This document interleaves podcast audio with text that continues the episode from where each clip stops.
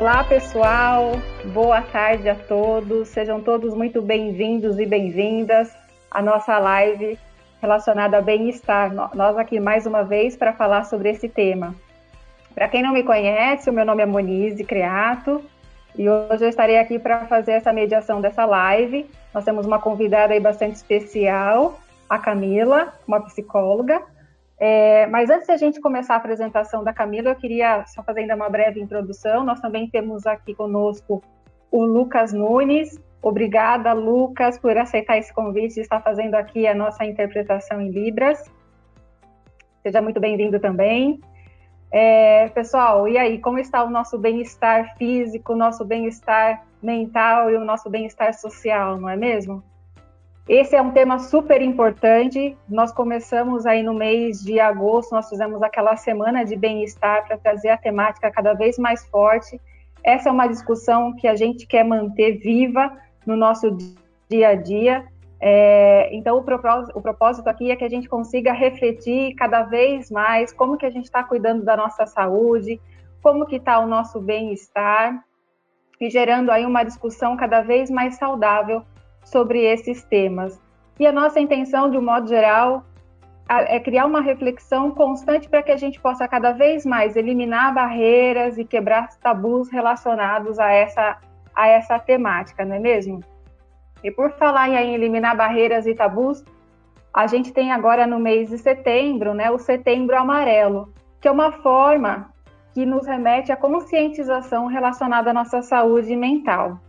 Infelizmente, nós temos uma triste realidade no Brasil como um todo, onde são 13 mil casos de suicídio por ano e no mundo como um todo mais de um milhão. Essa, infelizmente, como eu disse, é uma triste realidade. E o Setembro Amarelo, assim como já ocorre de forma bastante forte a campanha do Outubro, de Outubro Rosa, não é mesmo? Sobre a conscientização dos nossos exames preventivos de câncer de mama, o Novembro Azul relacionado aí ao câncer de próstata. O Setembro Amarelo, ele também é uma campanha bastante forte do nosso governo e de todos nós aqui que abraçamos essa causa nacional para prevenção e redução do suicídio. Infelizmente, as causas de suicídio são mais de 90% delas estão relacionadas a transtornos mentais, muitas das vezes relacionadas à depressão, abuso de substâncias. Então, por isso que a gente quer aqui mais uma vez a gente fechar esse mês de setembro, trazendo essa temática em uma palestra relacionada à saúde mental. Eu não sei se todos tiveram a oportunidade de ver o e-mail que a gente também colocou no início já de setembro, que veio com o e-mail de RH Qualidade de Vida, onde a gente também fez a divulgação da campanha em parceria com a DOR, que é a nossa consultoria na área de saúde, com o slogan Abra Sua Mente. Eu achei super bacana esse slogan, é, só a própria, a própria palavra, né, abra sua mente, ela traz aí, eu me remete a um duplo sentido, né, abrir a nossa mente relacionado aos nossos estigmas, a forma com que nós é, muitas vezes deixamos de buscar ajuda, né, por preconceito relacionado ao nosso bem-estar, à nossa saúde emocional, mas também esse abra sua mente também pode trazer um outro sentido de nos abrirmos é, e buscarmos de uma forma geral, por ajuda através de um especialista, através da psicoterapia principalmente. E aí ele coloca: abra sua mente, a psicoterapia é um cuidado necessário. Então, gente, aqui eu queria reforçar através dessa live com vocês que o Setembro Amarelo ele nos remete a isso, a nossa conscientização para que a gente possa identificar como que a gente está mentalmente, como que está o nosso emocional e que a gente de fato vá buscar ajuda. Assim como a gente, quando sente alguma dorzinha de dente aí, a gente procura um dentista, quando imediatamente a gente não está muito bem, a gente vai para um pronto-socorro. Então, assim também deveria ser com a nossa realidade relacionada à nossa saúde mental, né? E muitas vezes a gente acaba não reconhecendo, ou muitas vezes por um estigma de preconceito, aí por vergonha, um receio de se parecer muitas vezes aí até mesmo fraco, e a gente acaba se esquivando dessa ajuda que está aí ao nosso dispor. No nosso plano médico, inclusive, a gente, a gente consegue realizar as psicoterapias que já estão inclusas no nosso convênio.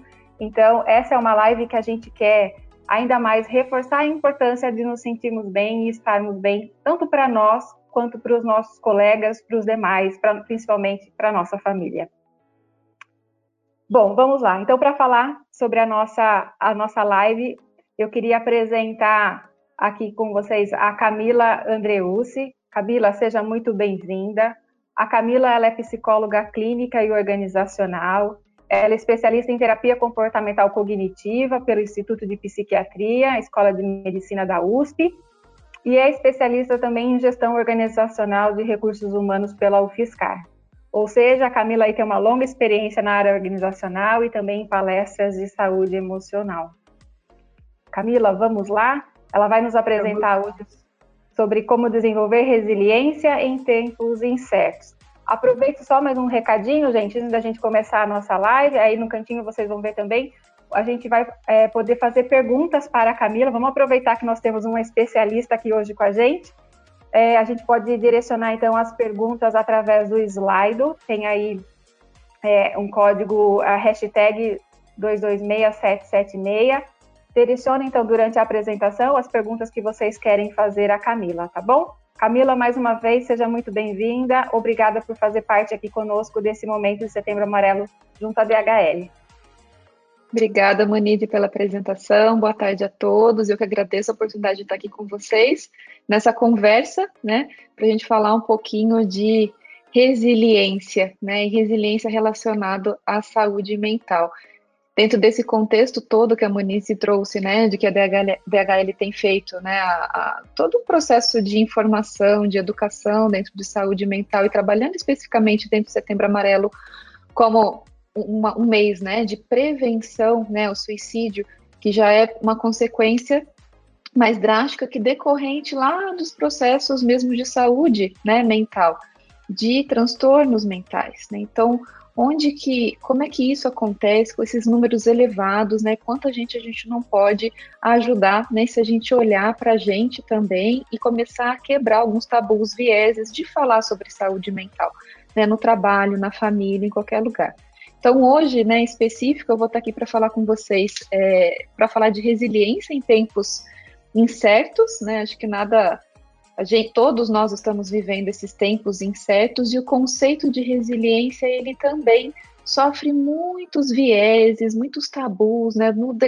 É, é, compreensões, né, que às vezes não são tão claras até disfuncionais aí nesse contexto todo relacionado à saúde. Tá? Então é por isso que a gente vai estar falando aqui um pouco, numa abordagem um pouco diferente. Vou fazer algumas perguntas para vocês e fiquem à vontade para fazer as perguntas no decorrer do webinar também. Então o objetivo aqui é a gente re reconhecer essa realidade nossa. Né, do contexto atual que a gente está vivendo, principalmente relacionado à pandemia Covid. Então, vou falar de uma, uma, umas coisas um pouco desagradáveis, né, para a gente remeter a um cenário desagradáveis que pode causar algumas lembranças, mas o quanto isso é, é importante para a gente trazer essa consciência de uma realidade versus uma interpretação nossa individual, social, cultural. É, com algumas técnicas né, de como que a gente pode enfrentar e permanecer é, forte e saudável nesse, nesses momentos difíceis, né, tanto relacionado à pandemia quanto crises, desafios que cada um de nós temos em nossas vidas e como que a gente pode então aumentar, fortalecer e até questionar, né, uma frases, é, conversas às vezes que a gente ouve sobre resiliência, que às vezes até fazem na verdade um pouco de mal para a gente, ao invés de falar assim, poxa, peraí, né, isso não é só meu, isso é de um contexto, como é que eu posso transformar isso aqui? Então esse é o objetivo de hoje, aqui. Então, antes da gente começar a falar desse assunto, eu vou perguntar para vocês, né, para vocês pensarem, como é que vocês estão se sentindo agora, né? E aí agora, não só agora aqui, né, mas hoje, né, nesse momento que vocês estão vivendo. E olhar para isso, né, às vezes a gente faz dar até um respiro, né? Fala, nossa, como eu estou me sentindo, né? Então vem várias coisas, vem algumas emoções, alguns sentimentos desagradáveis e vem uma visão, né, do, do todo. Eu posso estar me sentindo bem, mas eu não estou sempre bem o tempo todo, eu tenho oscilações ao longo do meu dia. É, quase mais de 18 meses a gente está vivendo uma pandemia mundial e no Brasil, em que né, a gente teve que, além de cuidar da gente, né, que não é fácil, cuidar do outro também. Então, esses excessos de preocupação, as oscilações, né, notícias, fora outras coisas que podem estar acontecendo na nossa vida que não está só relacionado à Covid, ou que pioraram por conta de uma pandemia, de um contexto de pandemia. Então, muita ansiedade, é, muita pressão, muita agitação, né? Uma sensação de que a gente não descansa, que a gente não para nenhum minuto, de incertezas, né? Não que a gente tivesse certeza do que aconteceria, né, no, no dia seguinte, mas a gente tinha uma previsão de rotina. Então essa previsibilidade dava para a gente um certo conforto, né? E até uma sensação de ficar mais calma, né? De não ficava garado o tempo todo para agir, para reagir, para correr, né? Para fazer alguma coisa. Então, nesse contexto, né, é normal que a gente esteja se sentindo um pouco mais estressado do que antes, comparando, né, um pouco mais tenso, mais nervoso, mais fadigado mesmo e mais cansado. Então, como é que vocês estão se sentindo agora, né? Porque aí, se olhar para o que a gente está sentindo, para essa consciência de como o nosso corpo está e como a gente se sente, né, nomeando essas emoções, é fundamental para a gente entender esse, esse conceito, né, esse estado mental que é a resiliência. Lembrando que aqui a gente está falando de resiliência, apesar de eu ser psicóloga, né, eu não trago aqui aspecto só de uma saúde mental, mas a gente vai falar de saúde como um todo, porque a saúde não dá para a gente separar, né? Não dá para a gente é, a gente separa didaticamente para falar, né? Saúde mental, saúde física, mas o fato é que a saúde ela é integral, ela é integrada. Então, a saúde mental é tão importante quanto a saúde física, né? Não existe o que é mais importante porque elas acontecem juntas e uma é interdependente da outra, uma acontece junto com a outra, tá? Então não dá para a gente separar. Por isso que ações né, de diagnóstico, de tratamento são tão importantes no âmbito de saúde integral, né, de uma abordagem integral. Né? Você trabalha com equipes multidisciplinares, com abordagem multidisciplinar. Tá? Então, o que, que é essa resiliência, então? Né? Vocês já devem ter ouvido falar em treinamento interno, externo, enfim, né, em vários momentos, né, que a resiliência é essa capacidade que a gente tem enquanto ser humano de se adaptar às mudanças impostas pela vida. Né? Então, essa é de adaptação. Né? E às vezes a gente pega esse, pegamos, né, a psicologia pegou esse, esse emprestado esse termo da física onde a resiliência é a capacidade de um corpo né, voltar a um estado normal depois de uma determinada pressão, uma determinada mudança ali. E na verdade não é que a gente volta ao normal, né? Porque se eu amassar aqui uma folha, se eu amassar aqui uma folha, né, que estava lisinha aqui, e colocar ela de novo ao normal aqui, né, voltar ao estado dela normal, ela continua sendo uma folha, mas percebe que ela está aqui cheia de, de fissuras, né, toda amassada, então ela não volta ao estado normal.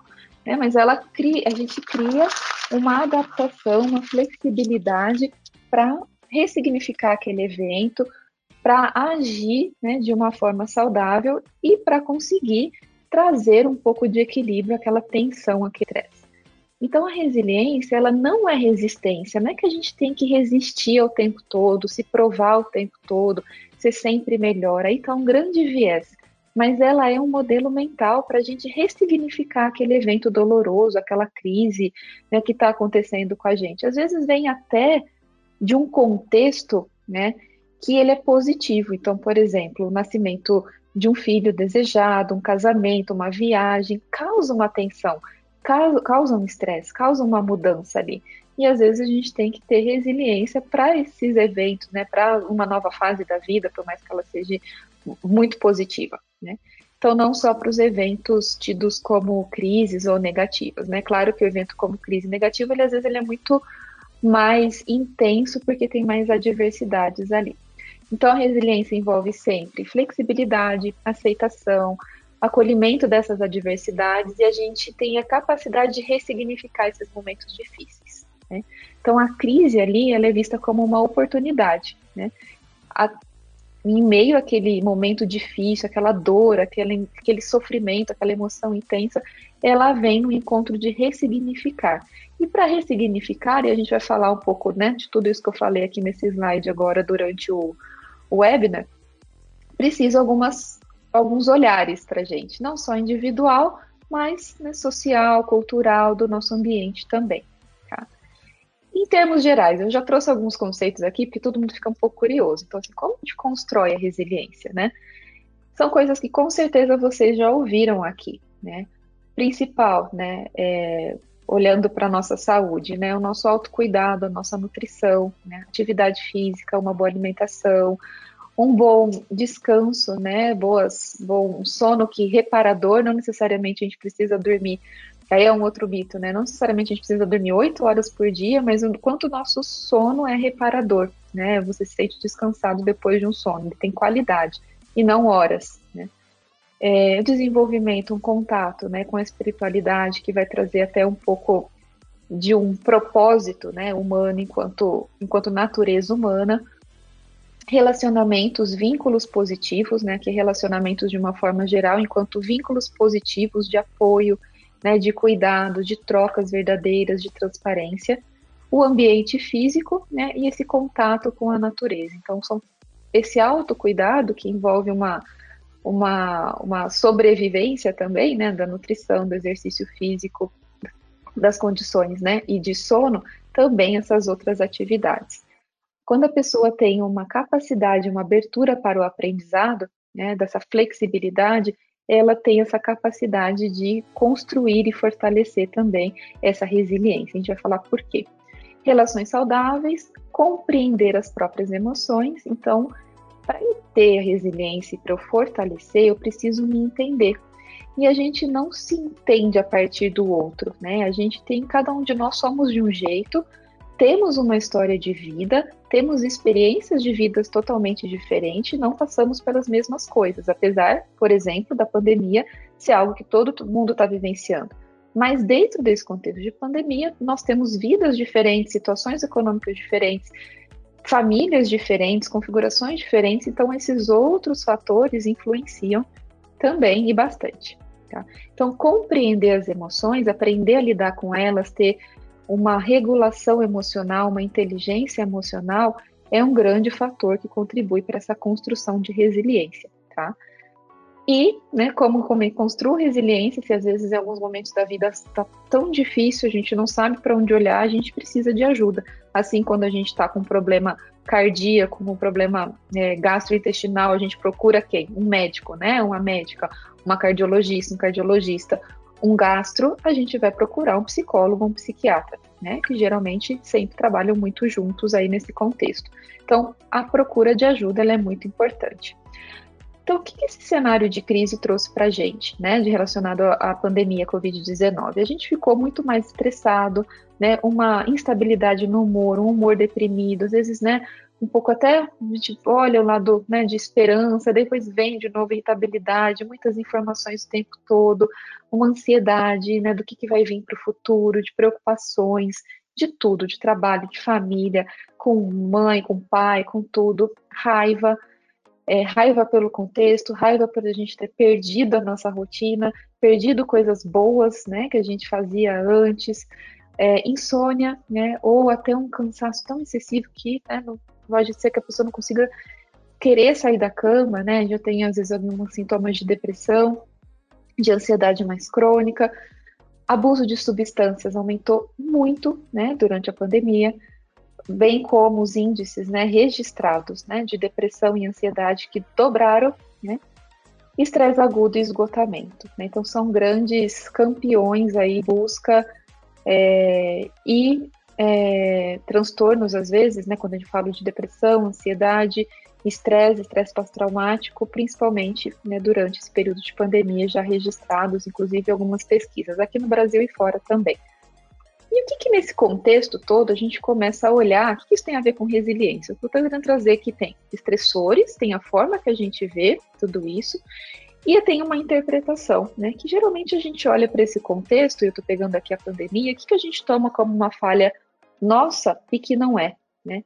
Então essa sensação de falta de controle, gatilhos mais sensíveis, então às vezes pode acontecer uma coisa que nem é tão impactante, aquilo você vê como o fim do mundo, ou ao contrário também, né? Uma coisa que às vezes é muito impactante, às vezes né, não consegue nem, nem é, calcular aquilo, nem medir aquilo, né? Você acha que nem tem tanta importância, é super grave. Uma dificuldade imensa de descansar, né? Então parece que a vida está automaticamente, né? Aquelas rotinas, aqueles horários, e parece que a gente vai virando, virando, virando, a gente nem sente mais a semana, a gente não, não é perceptível, né? Os dias passando. Parece que é terça-feira e já é sexta, já chegou na sexta, parece que nossa, aquilo que eu conversei com a Monize parece que foi dois meses atrás e foi segunda-feira. Então, essa sensação de tempo versus a, o, a pressão né, colocada em cima daquele evento sobre nós mesmos. Uma dificuldade de concentração, as nossas emoções ficam mais instáveis. Eu falo que a gente é, experimentou mais emoções desagradáveis nesse período e de forma muito intensa. Então, um cansaço que não passa, e aqui, né, uma sensação de que parece que as outras pessoas, né, e aí pessoas próximas ou não tão próximas, ou quando a gente abre redes sociais, parece que está todo mundo bem, né, vivendo como se fosse um sabático, fazendo cursos, né, fazendo as receitas da Rita Lobo, fazendo várias coisas ali como se fosse um sabático, né, essa, esse momento de saúde pública que todos nós estamos vivendo. Então, quarentena não é um sabático, né? Se a gente só sobreviveu, se a gente fez o que tinha que fazer ou priorizou aquilo, né, dentro dos nossos papéis sociais que tinham que fazer, você não, não precisa se sentir culpado com isso, né? Você não é nem menos e nem menos produtivo em relação a isso. Pelo contrário, né? A gente, isso pode ser um sinal de uma boa priorização da, das questões aí de prioridades e saúde mental para você. Então, nesse contexto todo, já deu para perceber que não é muito simples, né? Quanto parece a gente manter a nossa saúde mental, o nosso bem-estar e a nossa capacidade de adaptação também frente aos problemas, né? Os desafios. E por que que não é? Veja só, então, não depende só de mim enquanto indivíduo olhar e usar a resiliência num viés errado, que é aquele resistir, né? Não, não é minha responsabilidade só adaptar, porque senão, de novo, eu começo a usar esse termo de resiliência como é, como se eu tivesse que adoecer né, de uma forma menos desagradável. Então, o que, que isso quer dizer? A resiliência não é só individual, ela é formada pelo conjunto de aspectos sociais, culturais, no momento que a gente está vivendo. Então, assim, quais os relacionamentos eu tenho? Né? Como é que está a qualidade desses relacionamentos? São relacionamentos saudáveis? É, às vezes a pessoa tem alguma doença crônica já, doença física crônica ou doença mental crônica, né, que dificulta ainda mais esse fortalecimento ou a criação de resiliência, né. É, pressa demais, a gente vive numa sociedade, né, a gente não pode, a gente tem que sempre produzir mais, a gente não pode parar, a gente se, se para um pouco, se, parece que você já se sente culpado, às vezes nem é o outro, né, que coloca o dedo na gente, mas a gente já sabe disso, né? A gente já se sente essa culpa, né? Esse sentimento de culpa de não fazer ou de que tá falhando, que tá devendo alguma coisa. E se a gente para para descansar, às vezes é com uma desculpa de que a gente tem que produzir mais ainda depois, né? Questões de financeiras, então muito dinheiro, pouco, dire... pouco dinheiro. Né? Muito dinheiro também é problema, não resolve tudo, tá? Então tem muitas coisas envolvidas em questão dessas, dessas questões financeiras falta de família ou excesso de família, então aqui de novo, né, esse excesso de família, qualidade dessas relações, como é que é, né, essa, essa forma de se relacionar com a família, acidentes que podem acontecer, estresse, questões financeiras, como por exemplo, perda de emprego, é, dívidas, pressão, né, preconceito, migrações, né, entre cidades e país para outro, que causa também uma sensação de não pertencimento na pessoa e que pode dificultar ainda mais essa questão de, de estar bem, né, de se adaptar ao novo ambiente. Então percebe que não é tão simples, não é uma questão de que só depende da pessoa, mas sim de uma análise contextual. E o nosso mundo é cheio de armadilhas para isso. E a gente, eu vou pedir aqui para vocês fazerem uma reflexão na, na, vida de vocês também, né? Como é que tá essa questão do, ah, eu preciso ser resiliente, vai, será que eu estou sendo resiliente ou resistente? Como é que eu estou me acolhendo, né? Como é que eu estou me acolhendo diante de tudo isso? Então, na verdade, tem essa, essa, essa quase uma um valor, né, cultural, né, da sociedade que todo mundo tem que ser bom o tempo todo, tem que ser uma excelente mãe, né, uma excelente, excelente profissional, tem que estar tá tudo em ordem aqui no escritório, na casa, é, eu como filha, eu como irmã, eu como parceira, né, como esposa, enfim. Então, essa cobrança de que a gente tem que estar muito bem o tempo todo, né, em todos os nossos papéis sociais. Né? Então a gente não pode parar para ser bom, né? Porque se você parar, olha, tem outra pessoa correndo atrás, né? Vai, vai tomar seu lugar ou vai fazer melhor que você. Descansar é visto como uma preguiça, que eu já trouxe aqui. E até a gente não entende essa importância do descansar, né? Do osso, descansar mesmo, né? O que é descansar? A gente descansa, a gente pega o celular, ou a gente fala, ai, tá bom, vou descansar um pouco aqui. Ai, mas olha, descansei, sei lá, uma hora. Então eu vou hoje trabalhar, então, até as 10 horas da noite, porque eu já descansei uma hora. Então, sabe, a cabeça não para, essa autocobrança não para, e o tempo todo é assim.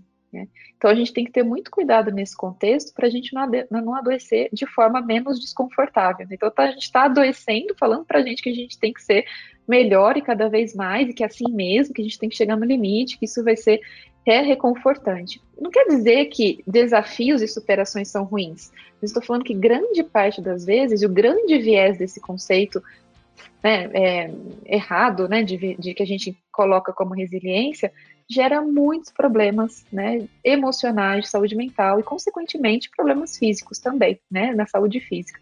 E o quanto isso pode ser evitado, porque a partir do momento que a gente começa uma responsabilização, porque eu não consigo, eu falho, né, isso vai né, de portas aí abertas, quando a gente fala em transtorno mental aqui, retirando o tabu também, né, que vai transtorno mental, né, você já imagina um louco amarrado, né? Muito daquela década é, de 80, 90, que era muito comum, né? Tem que ser recluso, tem que sair daqui, aquele maluco, aquela maluca, né? Então tem muita. Percebe quanto que tem de agressão e violência e tabu né, em relação à saúde mental. E não, às vezes tem uma propensão, né? E diante desse não olhar, desse não cuidado para as próprias emoções e para os aspectos do contexto para a gente criticar e transformar isso, né, eu acabo desenvolvendo uma depressão, uma ansiedade, um burnout, e isso, consequentemente, não cuidado, não tratado, né, pode, pode levar a causas né, de, de suicídio. É, o confronto, né, ele... Oi? Aproveitando, desculpa te interromper, mas é só porque nós já temos alguma perguntinha aqui no slide que eu acho que cabe, talvez, nesse momento. Eu gostei muito da sua fala sobre a sua nossa autocobrança, né? Quanto a gente se cobra e às vezes a gente tem esse conceito errado aí, se eu estou sendo mesmo resiliente ou se eu estou tendo uma cobrança, uma autocobrança indevida que acaba me penalizando muitas vezes. A primeira pergunta aqui, até ia perguntar, não sei se você consegue depois colocar na sua telinha na sequência, Camila, a, o nossa, nossa QR Code do Slido, já que você está projetando, mas se não for possível, só eu queria reforçar que aqui ao lado, pessoal, do, do bate-papo, a gente deixou uma mensagem aí, qual que é o código do slide, tá? Peraí, deixa eu ver aqui. É, aqui nas mensagens eu consigo ver. É, não. Perguntas. Não, na verdade está na, na, na, apresentação, mas tudo bem. É só para reforçar que as pessoas conseguem visualizar o, o intercode aqui, é, para poder também entrar no nosso slide e fazer as perguntas. A pergunta aqui, Camila, que eu acredito que talvez você já possa nos ajudar, é a seguinte: Olá, Camila, como posso saber se sou resiliente? A gente consegue ter essa resposta, Camila? A gente consegue ver assim, primeiro, né? Sempre olhando para você, não para o outro. Então, assim, como é que eu sei que eu sou resiliente? Pega, por exemplo, uma situação difícil que você está vivendo hoje ou uma situação do passado, né? Que você já vivenciou que foi muito difícil como que você superou aquela situação, né? O que, que você aprendeu, né, diante daquela situação? O que, que você criou de habilidades? O que, que você fez para se sentir melhor? É, com certeza, né, vai te trazer algumas habilidades aprendidas, alguns comportamentos que você desenvolveu, por exemplo, né, se for uma, se foi uma situação lá do passado, né, você vai trazer, né, já, já finalizou, você já superou, então você vai trazer esse olhar, né, poxa, é, foi difícil para mim isso, né? Pontuar. O que que eu precisei de ajuda? Quem, quais foram as pessoas que me ajudaram? Que tipo de ajuda eu precisei? Como que eu passei a ver essa situação de uma forma diferente e como que eu atribuí um novo significado para essa situação? Né? Então, por exemplo, um processo de luto, né, é, de perda de alguém, até de separação, né, de alguém, às vezes uma pessoa não morreu, não faleceu, mas teve uma, uma ruptura, né, de relacionamento, pode ser alguns exemplos. E aí, como que eu sei, né? Na verdade, você já teve um aprendizado e você criou diante de uma outra situação, de uma outra perda, por exemplo, né? Pegar esse exemplo de perda. Vivenciada agora não significa que você vai, nossa, né? Já me recuperei, já tô assim. Não, porque a experiência vivida é outra. O contexto que você está é outro e as relações são outras que você tinha, por exemplo, com essa pessoa né, que, que faleceu. Mas, com certeza, você vai buscar os aprendizados que você teve naquela situação para esse momento de agora. Então, esse olhar de lá para cá já demonstra que tem um fortalecimento ali, né, de formas de enfrentamento. Não vai ser fácil porque cada situação é uma situação, cada momento da vida você é uma outra pessoa, você não é a mesma pessoa de um ano atrás, né? Com certeza não. Então, assim, quem eu sou agora? Que situações, que complexidade essa situação está me é, demandando ali, né? E olhar para isso, principalmente para o que você está sentindo. Isso é um grande indicador de que você está no fortalecimento, né? E nesse olhar de resiliência. Então, o que, que isso quer dizer? A resiliência não é um caminho de chegada. Então, por exemplo, ah, um ano atrás eu passei, é um exemplo, um ano atrás eu passei por uma perda, né, familiar, uma pessoa faleceu, e aquilo foi, né, muito difícil, mas eu me já ressignifiquei esse momento, né? Tá. Então, tive um aprendizado ali. O que, que eu senti? Como é que eu acolhi? Diante de uma nova perda, né? Por exemplo, perdi alguém essa semana, né? Então, como que eu estou me sentindo? Esse acolhimento dos meus sentimentos, né? Claro que eu vou me sentir triste, claro que eu vou é, entrar num processo de luto, claro que eu vou estar tá muito mal ali, né? Vou colocar as emoções, vou sentir emoções desagradáveis. Mas justamente né, essas habilidades né, que me fez sentir, que me fez entrar em contato comigo, vão me ajudar a criar outras habilidades de enfrentamento que às vezes não vão ser a de um ano atrás não vai ser a mesma forma de elaboração de um luto de um ano atrás, mas vai ser dessa experiência aqui, né? Com base no que? No que eu estou sentindo, no que eu estou precisando nesse meu momento de vida, agora e não de um ano atrás. Então, resiliência não é um caminho de chegada. Às vezes, o que eu fiz lá um ano atrás, que me ajudou a ressignificar esse evento difícil, não vai ser o mesmo que vai ser que eu vou ressignificar esse evento, esse outro evento difícil. Não vai ser o mesmo mas se eu tiver aberta para entender o que eu preciso, eu vou conseguir criar, na verdade, olhar para isso que eu estou sentindo e criar outras habilidades. Então, a principal forma de forma, né, de me falo que o indicador, né, de entender se a gente está criando a resiliência, assim, o quanto você se conhece, o quanto você acolhe tanto as suas emoções, né, agradáveis, que é muito mais fácil, e quanto você acolhe as desagradáveis, que é muito mais difícil porque emoções são feitas para ser acolhidas e todas elas são boas. Não são ruins nem positivas. É, tem muita gente que fala ah, emoção negativa e emoção positiva. Eu nem gosto muito desse termo, porque remete assim que o negativo você tem que jogar para lá, né? Muito de novo da, da, questão do cultural, né? Só pensa positivo, né? você tá em depressão porque você não pensa coisa boa na vida, você só vê o lado ruim. Então, assim, não é muito. É a mesma coisa você falar para alguém que tá tendo um ataque de asma, falar assim: olha quanto oxigênio que tem aqui, respira. Só isso, só você respirar. E não é assim, né? Então, esse acolhimento das suas emoções, entender a sua história de vida, o que, que você pensa, o que, que você sente, né? E que, qual o sentimento você atribui para isso é muito importante. Tá? Então, esse é um dos indicadores, Monize. Perfeito. Obrigada, Camila. Nada. É, então, eu estava falando aqui justamente disso, né? Dessas armadilhas do mundo, né? As emoções aqui, né? Fechei aqui falando dessas emoções desagradáveis, que elas devem ser sentidas, elas não devem ser colocadas nunca, né? De lado ali. Elas devem ser sentidas o tempo todo. E aí, completando né, essa resposta dessa pergunta, o que, que a gente então é responsável? Né? O que, que a gente tem controle? Porque a gente não tem controle do que vai acontecer e do que já aconteceu mas a gente tem controle do que a gente pensa, do que a gente sente e do que a gente faz. E com base nisso, né, do que a gente pensa, do que a gente faz, a gente precisa falar, tá bom, como é que eu reconheço os sinais em mim?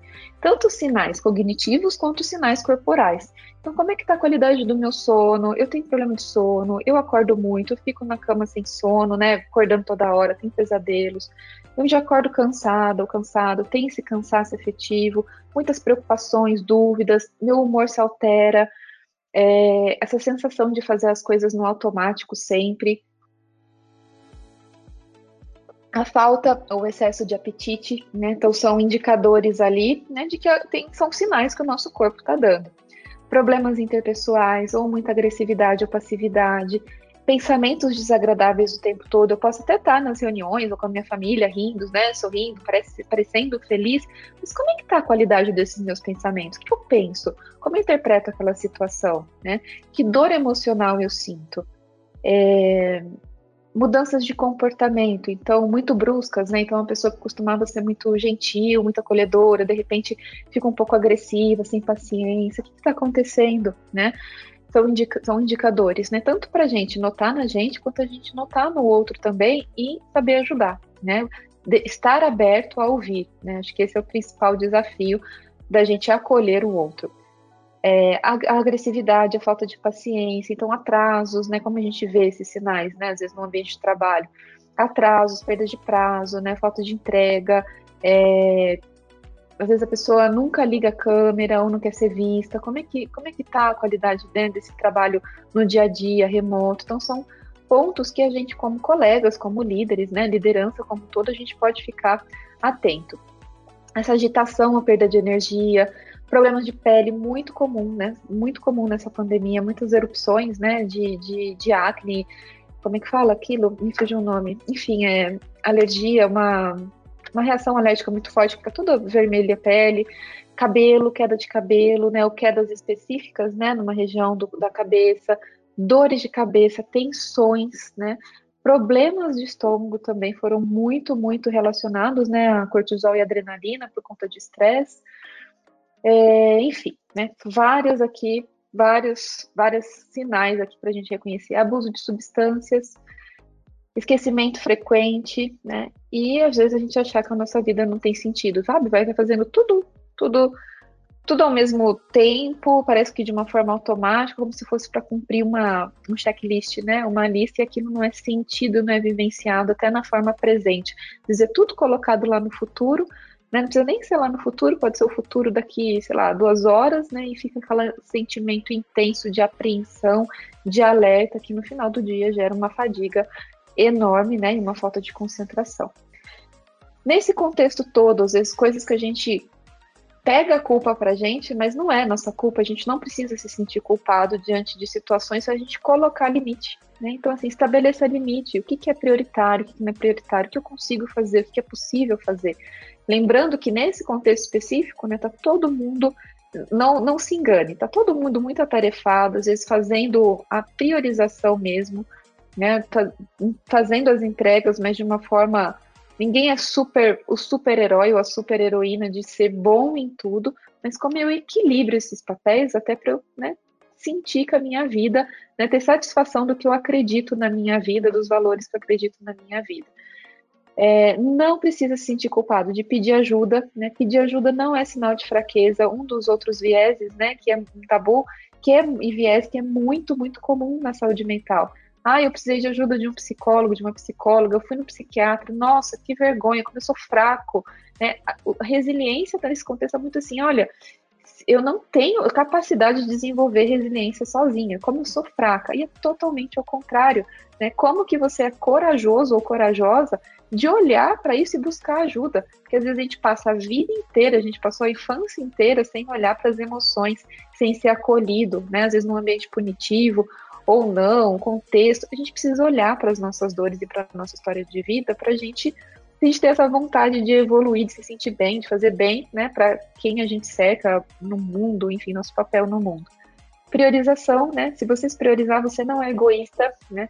É, todo mundo é responsável pela sua vida, né? Cada um é responsável pela vida, né? Individual. Então, se priorizar né, é mais um, um, uma indicação de que você está olhando o que é importante e o que não é importante para você. E a mesma coisa de aprender a dizer não. Né? A gente precisa aprender a, fazer, a dizer não. E resiliência, então, né, então a gente falou todo desse contexto, lembrando que resiliência, então, é a nossa capacidade de recarregar, né, diante de pressões, que podem ser pressões muito mais estressor, mais estressantes, né, capacidade estressora grande ou às vezes nem tanto. Vai depender o quanto isso pra gente. Então, assim, às vezes a gente está numa mesma situação. Nossa, olha como a Camila, diante daquela dessa crise que ela teve na vida, ela já tá bem, né? Ela vivenciou um luto, tá, ela já tá super bem. Né? Nossa, eu não tenho a capacidade, já faz três anos, cinco anos e eu não saí dessa ainda. Então, assim, não compara o seu sofrimento com o de ninguém. Cada um é único. Então, não dá para medir, né, pelo outro, até porque você não sabe o que o outro está passando, né? Por baixo ali, como se todo, cada um de nós fosse um iceberg, e em cima só tá aquela pontinha que você vê, né? Embaixo tem uma imensidão de profundidade. Então, não se engane, né?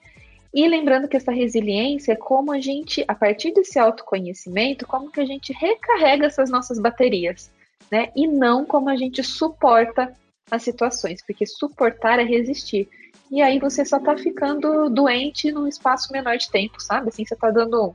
Você tá lidando com aquela situação, resistindo e estendendo um pouquinho mais seu sofrimento, mas não de uma forma muito muito, muito, muito intensa ali. Você vai colocando embaixo do tapete, chega uma hora que não dá nem para pisar no tapete mais. Que eu já falei um pouquinho dos sinais, né? Que é essa questão de do sentir no corpo, né? No humor e o estresse, né? Então esses efeitos no corpo de dor de cabeça, tensão, fadiga, né? Do estresse, né? As oscilações de humor, depressão, raiva e comportamentos, né, de beber, de comer, né, de ter ataques de pânico, às vezes de se cutucar, né, de não, de ficar viciado, né, em telas, né, porque hoje tudo a gente faz através das telas, a gente trabalha, a gente resolve as nossas coisas particulares, a gente vai se divertir, né, olhar alguma coisa para distrair ou para comprar, né, em, em, tela, então, né, tem uma tem uma uma, uma mania aí por trás disso, né? Que cada vez a gente, faz a gente não olhar também para o que nós somos, o que a gente está sentindo. Então, algumas estratégias. Assim, Nossa, eu tô para estourar hoje, tô para perder todas as minhas paciências, né? O que está o que está acontecendo comigo, né? Tô em colapso, não aguento mais. Então, o que você pode fazer, né? Nesse processo de, de, de amenizar esse sentimento que é muito desagradável. Dê um tempo para você, né? Aqui eu trouxe alguns exemplos, gente. Claro que, por exemplo, no contexto de psicoterapia, no contexto mais amplo, né, você vai ampliar essa visão sobre você, sobre pensamentos, né, sobre as interpretações, sobre as distorções cognitivas e tudo mais. Aqui são alguns exemplos que te ajudam a trazer para o momento presente e você dar uma sabe, sair desse colapso, dessa questão mental que está muito forte. Então, esse dê um tempo, né, desligar aqui o computador, né, por exemplo, relacionado ao trabalho, dá uma volta, né? Não precisa sair de casa, se for sair de casa, sai com máscara, todos os cuidados, mas é sair daquele ambiente que você tá. Sabe, como se tivesse ampliar um pouco, porque a gente fica né, num, num, contexto, né, num ambiente muito específico, pensando as mesmas coisas e que geram várias informações para a gente. O contar até 10, né, o contar de uma forma consciente, ele te traz, né, naquele momento que você está sentindo. Às vezes pode até exacerbar um pouquinho aquele sentimento desagradável. Mas o importante é você estar tá ali para acolher ele, sabe? Assim, eu tô triste, eu tô muito estressado, né? Então, você reconhecer isso já é um grande passo para você também olhar, né, para as estratégias para fortalecer essa resiliência. Respirar profundamente, então fazer uma respiração diafragmática. Nesse contexto, a respiração diafragmática é aquela que a gente respira pela barriga, uh, onde não tem a hiperventilação de respirar aqui pelo peito, né? Então a gente ah, respira profundamente, não enche o peito. E ao contrário, né? Se respirar profundamente, a gente parar, respirar e encher, na verdade, é respirar pela barriga, né? O que uh, na, na inspiração a barriga enche um pouquinho, que é o diafragma, né? E depois ela volta para o normal na expiração. E se exercitar, né? Fazer um movimento. Aqui eu falo sempre com cuidado nesse exercitar, porque se a gente tiver uma régua, uma base de 18 meses atrás, antes da pandemia, às vezes são pessoas né, que faziam, eram triatletas, né, faziam triatlon. E aí volta para a situação de hoje, que às vezes não consegue fazer isso, né, por N, diversas razões aqui, é, e fica frustrado, né, mas eu não consigo fazer mais de como eu fazia minha caminhada, meu triatlon, meu pilates há dois anos atrás, né, 18 meses atrás. Tudo bem, gente. Criar resiliência é sobre a gente mudar essas estratégias também. Você não consegue fazer mais o triatlo? O que é possível fazer sem estressar a sua rotina para você colocar, por exemplo, o seu corpo em movimento, né? Você não consegue mais cozinhar como antes, comida só. O que você pode fazer né, para você ter ali nos principais dias uma comida mais saudável. O que, é possível? Às vezes vai encomendar, às vezes vai fazer, às vezes vai se programar de outro jeito, vai pedir ajuda, enfim.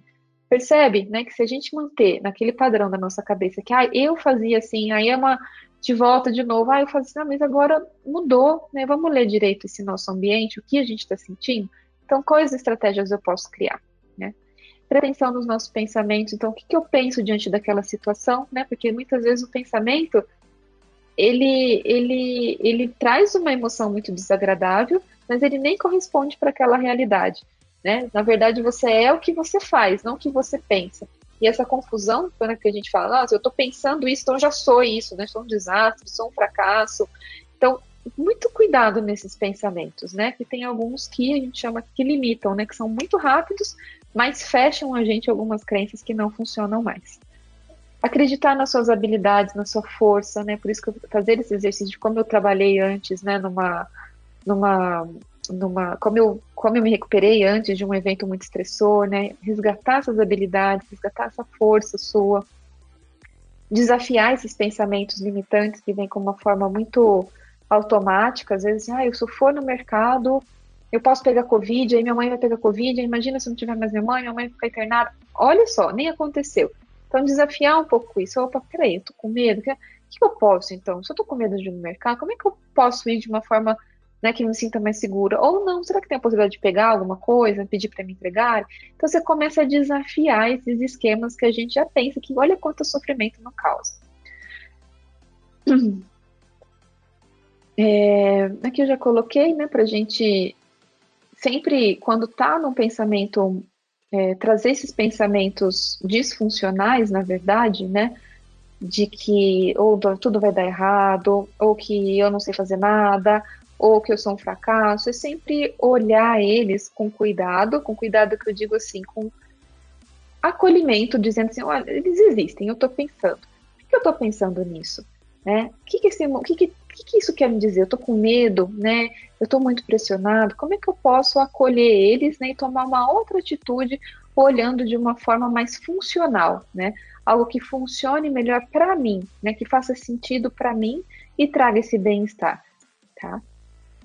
Aqui, né? Como que eu posso fortalecer isso? Então, só recapitulando, na verdade, né? Eu consigo fortalecer essas minhas habilidades focando principalmente, né? Quando eu falo exercício físico, ele é muito relacionado a liberar as tensões, a trazer também para o momento presente. Quando a gente está fazendo um exercício físico, a gente está prestando atenção ali, né? Na técnica, no movimento, numa caminhada, né? Não só no caminhar, mas ao redor, o que, que tem.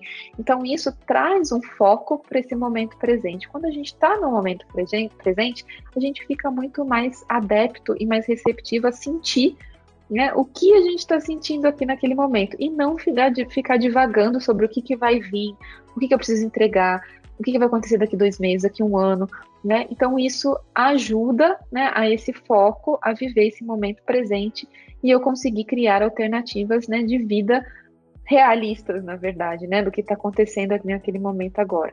Olhar esses aprendizados do passado. Então, o que, que eu aprendi? Como que eu fui? Porque, assim, erro todo mundo comete. Então, assim, como é que eu olho esses meus erros enquanto é, condenação, né? Nossa, eu sou péssimo, péssimo, sou burro, sou burro. Ou eu olho como aprendizado? Porque erro todo mundo. Não existe ninguém perfeito. Né? E aí pode estar mais um viés que prejudica toda essa criação de resiliência. E aí a gente pode estar ficando de novo, né, doente, menos, com uma forma menos sofrida, né, criando uma resistência, resistência, resistência, mas na verdade, na verdade, você fica mais doente depois, né, doente nesse sentido de, é, de perder tanto saúde física quanto saúde mental. Liberar as tensões e hábitos saudáveis, né, alimentação, é, beber muita água, né? Isso tudo, né? Hábitos saudáveis, né? Hábitos de, desculpa, nutrição, sono, né? E o foco, né? Nos, nos pensamentos, eles são os principais focos de reabilitação, né? De saúde, que ajudam bastante. Aqui eu coloquei meditação também, mas eu falo sempre pratiquem a meditação junto com um profissional qualificado, porque quem tem um processo de ansiedade muito grande vai tentar fazer meditação, vai se frustrar eternamente, não vai conseguir fazer. Porque meditação não é técnica de relaxamento, como muita gente pensa. Ela pode até trazer um resultado no longo prazo de relaxamento, mas meditação é técnica de exposição. Exposição a pensamentos, exposição, sabe, esse caos interno, às vezes, que a gente está sentindo, está vivendo. Então, ele tem que ser colocado com muito cuidado né, com muito cuidado e muita técnica, de acordo né, com o profissional que vocês procurarem, né, se seja um professor de meditação, psicólogo, uma, enfim. Né, mas dentro, você tem que saber disso, dessa técnica, de como que você vai fazer isso e como que você vai ser guiado para isso. Então, essas aqui são fontes, né, estratégias diárias que vai aumentar, que vai possibilitar mais hábitos e, consequentemente, vai aumentar a sua resiliência. E aí, trazendo sempre essa reflexão para a gente, eu estou terminando aqui, né, para abrir mais para perguntas, que tem uma diferença enorme quando a gente fala, né, entre conhecer o caminho e percorrer o caminho. Então, você pode até, quando a gente fala de, imagina uma situação difícil, ou está vivenciando uma situação difícil, às vezes você recebe até opiniões não muito funcionais ou agradáveis de outra pessoa. Ah, mas ó, isso assim mesmo, é só fazer fazer isso aqui. Então, assim, parece que sabe o caminho, parece que é tão fácil, né? Só que, na verdade, é você que está percorrendo esse caminho, né? E você vai percorrer o caminho com seus próprios pés, né? Com você mesmo como companhia. Então, o quanto você conhece dessa sua companhia para que você percorra esse caminho, que ele é só seu.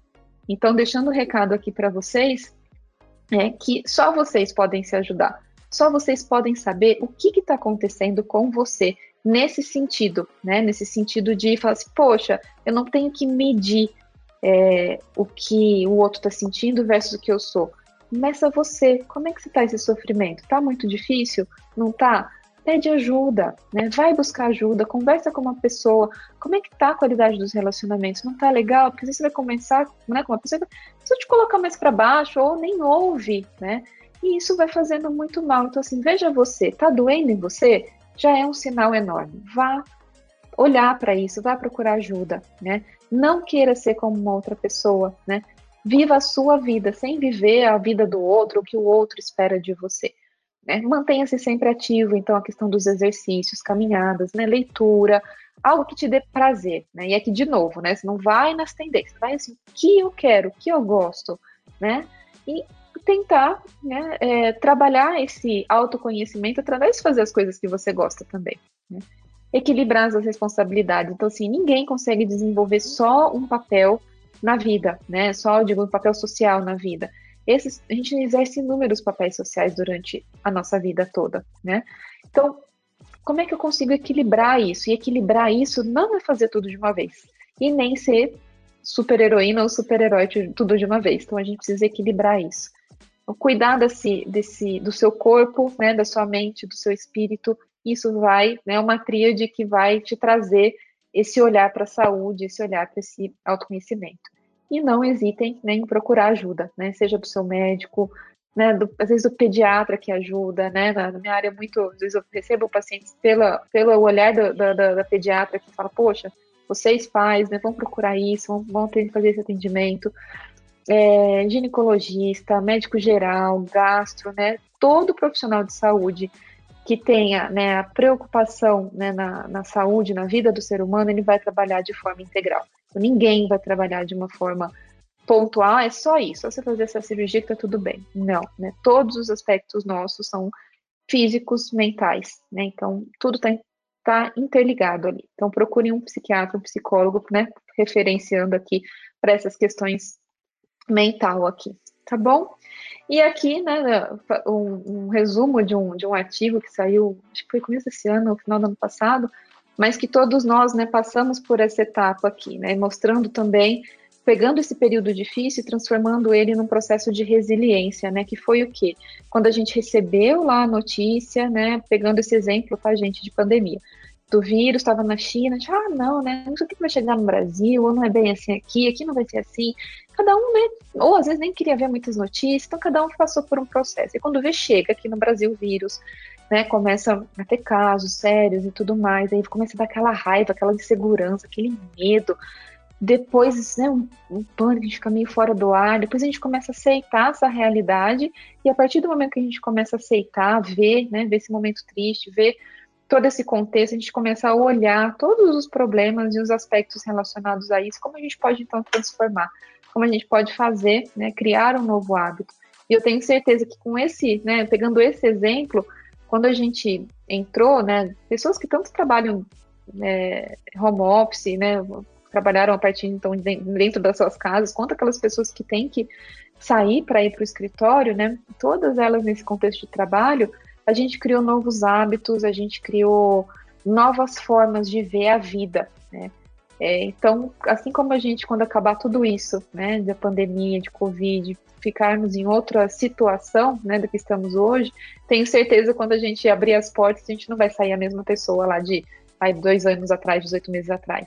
Nós vamos sair outra, né? Então, vamos, vamos olhar assim, quais foram os aprendizados, as forças que eu adquiri e o que eu quero transformar né, nesse contexto. Então, isso também é estabelecer essa estabelecer, fortalecer né, e olhar para essa resiliência. E olhar para a resiliência, né, a gente fala de saúde mental, a gente olha para a nossa saúde. Então é isso que eu queria passar para vocês. Vou ver as perguntas aqui com a, com a Monize. É, foi um prazer enorme estar aqui. Qualquer dúvida, eu estou à disposição. Tem meus contatos, tem o contato da CGP também.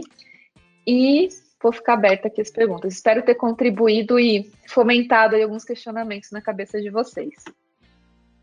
Com certeza, Camila. Tanto é que temos várias perguntas aqui. Infelizmente temos pouco tempo, então vamos para as mais votadas. Uh, a primeira delas é, gostaria de saber se para construir resiliência depende apenas de mim. Não, não depende apenas de você, né? É, tem uma parcela, obviamente, individual, né? No sentido assim, de como que você pensa, como você sente, como você faz a interpretação de todas é, essa situação né, difícil que você está vivendo, esse momento de dificuldade. Então, isso sim, né?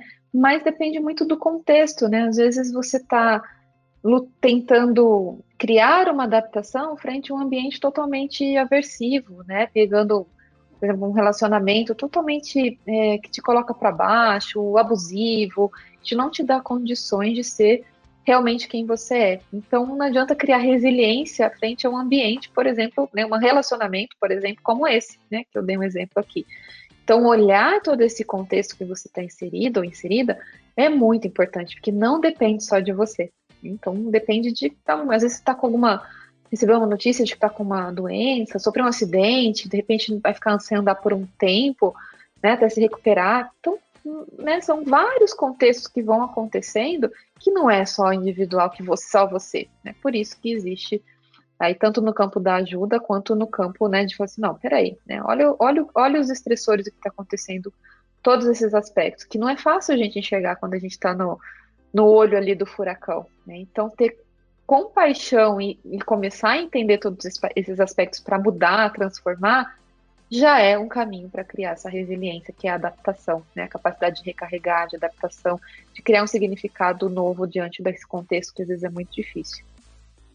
Precisamos estar bastante atentos às nossas redes de relacionamento também, né, Camila? E, e também, nas nossas redes sociais, é, talvez até virtuais, né? Porque às vezes a gente acaba olhando tanta notícia da família e da grama do vizinho está mais verdinha que acaba nos nos influenciando, né? Então acho que é, o tempo que você falou lá de quando a gente fica muito tempo em telas, é, eu acho que esse é um bom ponto para a gente prestar atenção quanto isso tem influenciado no nosso dia a dia, né? Sim, sim. Não, em rede social, se você abrir o Instagram, seguir, então, famosos, você fica doido ou doida, né? Porque é, é só a sempre tá mais verde. Tá todo mundo sempre muito arrumado, muito bonito, muito disposto, né? Fala assim, nossa, não sou nada, né? Não sou humano, não, consigo fazer exercício, não consigo comer de, né, comer de uma forma adequada. Olha, só eu que não estou produzindo, né? Só eu que não estou tocando. Nem não é assim. É aquele ali um recorte, muitas vezes é, preparado, né, para sair naquela foto, naquele documentário, enfim, tudo mais. Muito bem. Agora aqui a próxima pergunta é como agir com um colaborador que nos procura falando em pensamentos de profunda tristeza, de morte, etc. Visto que muitas vezes a gente tem dificuldade de encontrar um psicólogo pelo nosso próprio convênio. Então, qual que seria a sua dica aqui, Camila, em relação a um primeiro acolhimento aqui, né, quando algum dos nossos colegas nos procura aí com algum pensamento nesse sentido de profunda tristeza? Isso. Então, a primeira recomendação que eu faço para a pessoa que está sendo procurada, né, com, essa queixa, é prestar atenção como que você reage. Então, assim, para ser, porque às vezes a gente não sabe como é uma, é uma situação difícil, poxa, estou com pensamentos de morte, estou meio depressivo, o que, que a gente, assim, em termos gerais, o que, que a gente tende a fazer? A gente não quer, às vezes, a gente quer ajudar, mas a gente não quer passar pela dor, né? Assim, a gente quer fazer aquela pessoa feliz. A gente fala assim, ah, não, mas vai passar, mas está tudo bem, olha, é só uma fase. Eu também, não, a gente traz o, o exemplo do vizinho. Então, assim, não façam isso. Para você acolher e ouvir, primeiro poxa, vamos, né? Primeiro, provavelmente vocês já vão estar num lugar mais tranquilo. Bom, vamos, vamos para o lugar, vamos para uma sala ou tá online, né? Vamos para o lugar, vamos lá conversar. É, olha, obrigado por ter dividido isso comigo, pode contar comigo. Então, se mostrar receptivo, né? Porque você é interessado em realmente ouvir né, e acolher aquela pessoa. Segundo, não tente resolver o problema dela, né? Ninguém, não existe aquela frase como é que é de psicólogo, Google, todo mundo tem um pouco, não, não, não, não, né? Não façam isso. Então encaminhe, falei, olha, nesse caso, você já tem um médico, você já procurou ajuda, né? então você pode fazer esse questionamento direcional. Olha, seria interessante você procurar um psicólogo. Você já tem? Né? Não, não tenho. Você pode perguntar, por exemplo, né, dentro do, do, do, plano né, de saúde, se você não conhece, né, tem área de benefícios da empresa que pode indicar, né, tem parceiros que podem estar indicando, né, você pode, às vezes, de repente, perguntar para alguém que conhece, né, claro, não, sempre colocando a privacidade da pessoa né, em sigilo, mas eu digo, perguntar a alguém que conhece e deixar esse campo aberto entre você e a pessoa. Né? Olha, pode me conversar comigo toda vez que estiver difícil, estou aqui para te ouvir, uma situação muito, muito delicada. Então, essa receptividade, mas nunca tentar resolver no sentido problema ou falar alguma coisa para a pessoa se sentir melhor. Né? Se a pessoa já está procurando uma situação, um, né, compartilhando com você uma coisa muito particular dela e muito desagradável, esteja aberto para ajudar não vai tentar criar ali uma solução para ela do que você faria, de como que é, ou que é assim mesmo. Lembra que eu falei que cada sofrimento é único e a gente nunca sabe o que o outro está passando realmente. Então, por isso a importância de fazer esse encaminhamento né, de uma forma correta. Na empresa você tem esses caminhos, né? Procura área de benefícios, né, procura né, saber mais informações sobre profissionais que possam ajudar. E com certeza a empresa vai, dentro da empresa vai ajudar. Fora da empresa, né, você pode encaminhar né, para algum médico, pedir, perguntar se a pessoa tem um médico, né, geralmente esse médico clínico geral, né, seja lá qual médico especialidade for, né, conversando ele vai encaminhar, né, vai indicar algum profissional de confiança também nesse sentido. Perfeito, Camila, exatamente isso, e até o link para a gente poder encerrar, que nós já passamos aí cinco minutinhos do nosso horário previsto, é exatamente isso, assim, fiquem atentos. Eu acho até o nosso propósito enquanto DHL, né, o nosso propósito que é, é conectando pessoas e melhorando vidas, a gente muitas vezes olha para esse propósito com muito mais olhando no olhar de logística, mas esse tem um verdadeiro olhar também de empatia, né? Hoje a gente passa a maior parte do nosso dia trabalhando, nos relacionando com os nossos colegas de trabalho então, eu convido aqui a todos a estarem abertos, a se reconhecerem, estarem atentos ao seu time, aos seus colegas e que possam, de fato, levantar a mão quando necessário, seja para o seu gestor direto, seja para o RH, caso não se sinta à vontade de comentar com o seu gestor. Mas aqui, novamente, um convite é, e vamos sim prestar atenção ao, ao, nosso sentimento, às nossas emoções e procurar ajuda sempre que possível, tá bom?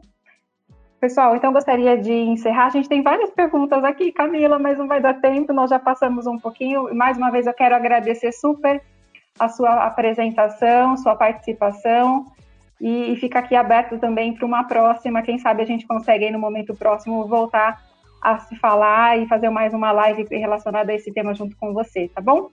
Lucas, aí, também, muito obrigada. Obrigada, obrigada, Lucas. Obrigada a todos. Boa tarde. Se cuidem. É isso aí, pessoal. Se cuidem. Um grande abraço a todos. Espero que tenham gostado e uma ótima tarde, uma ótima semana a todos. Tchau, tchau, gente. Obrigada.